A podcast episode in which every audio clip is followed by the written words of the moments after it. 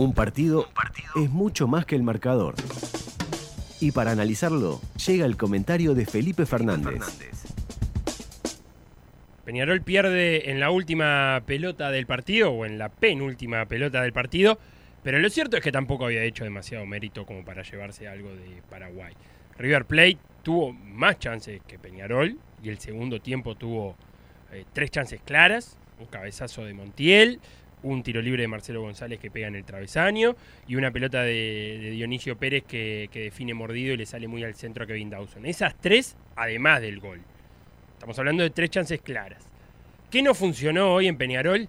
Bueno, algunas cosas que venían funcionando antes, como por ejemplo la gente que entraba del banco. Y hoy no funcionó. Antes, en los partidos anteriores, eh, la tenía en el banco algo para cambiar.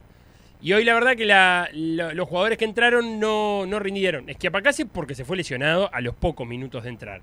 Eh, Nahuel Pan no tuvo demasiada incidencia eh, y bueno, Musto jugó muy pocos minutos y, y el Mono Pereira lo mismo. Peñarol tuvo un problema de circulación de pelota que el segundo tiempo lo, resolvió un poco mejor, jugó un poco más adelantado hasta que hizo el gol y volvió a, tener la pelota por tenerla.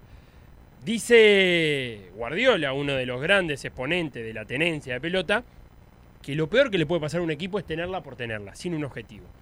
Y Peñarol muchas veces, cuando se puso uno a uno, la tuvo entre Gary Cajelmacher, entre Formiliano, entre Gargano, simplemente por tenerla, por no hacer nada más que tenerla y que pase el tiempo. Y eso terminó pagándolo eh, Peñarol porque eh, quizás podría haber jugado un poco más lejos de su arco, quizás podría haber jugado más cerca del área de, River Plate y generar algo con esa tenencia de pelota. No generó demasiado, no fue un buen partido de, Gargano porque estuvo impreciso. Torres eh, no estuvo fino en ese uno contra uno que suele darle aire a Peñarol. y lo mismo pasó con Terán.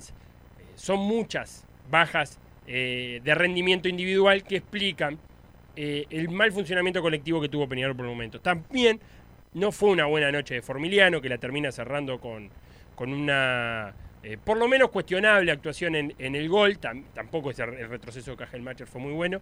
Y quiero quedarme en, el segundo gol de River Plate. Porque la, la volvieron a repetir y la radiografía de la jugada es una pelota quieta en mitad de cancha, un par de metros atrás, que Formiliano primero decide jugar largo y la juega a, buscando a Nahuel Pan.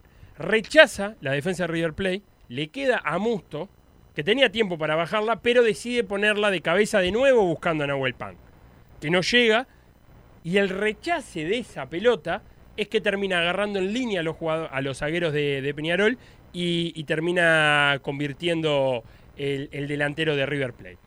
Peñarol decide jugar en largo cuando faltaban pocos minutos y decide jugar en largo por el carril central. Los manuales piden que esa pelota vaya sobre la banda, porque si no la toca nadie se va afuera, saque oval defensivo de River Plate que le va a costar mucho más y además te va a agarrar a vos armado. No supo cerrar el partido Peñarol en esa última jugada que quizá en la conferencia de prensa se hable de detalles, y hay veces que los detalles no son tan detalles, son cosas grandes que, hay que tener en cuenta y además de jugadores experientes. Fíjense que nombré a Formiliano, nombré a Nahuel Pan y nombré a Musto. Estamos hablando de tres jugadores con mucha experiencia con la posibilidad de, poder cerrar el partido. No fue una buena noche de Peñarol. Eh, aún así estuvo a dos minutos de sellar la clasificación. La va a tener que ir a buscar el miércoles a Perú a Peñarol incluso le puede eh, alcanzar ni siquiera ganando, porque eh, hay que pensar que River Plate tiene que ir a Brasil a jugar contra Corinthians y ganar. Recién ahí a, Peñarol le estaría, lo estaría igualando en puntos, ¿verdad? ¿Cómo quedó la tabla, Sofía, que me dijiste? Pasa quedó Peñarol con 12, River Plate con 10, Corinthians con 4. Estamos hablando que River Plate tiene que ir a ganar a Brasil y perdiendo Peñarol eh, quedaría afuera. Peñarol con el empate sigue quedando adentro porque en igualdad de puntos Peñarol tiene un saldo de goles infinitamente mayor al de River Plate. Pero bueno, les va a complicar porque Peñarol va a jugar el fin de semana y va a tener que ir a Perú a buscar esa clasificación y la Riera no va a poder eh, rotar el plantel. Veremos qué le sucedió a Schiapacase, que era, te diré que el jugador número 12 o 13, si tenemos en cuenta a Agustín Canovio. Eh, una mala noche desde lo individual que afectó el colectivo de Peñarol. Hoy no funcionó. Lucecita amarilla de alarma, porque es la segunda vez que le pasa a Peñarol de tener una mala noche. la segunda vez contra River Plate, la segunda vez contra un rival que sale más bien a defenderse y luego atacar.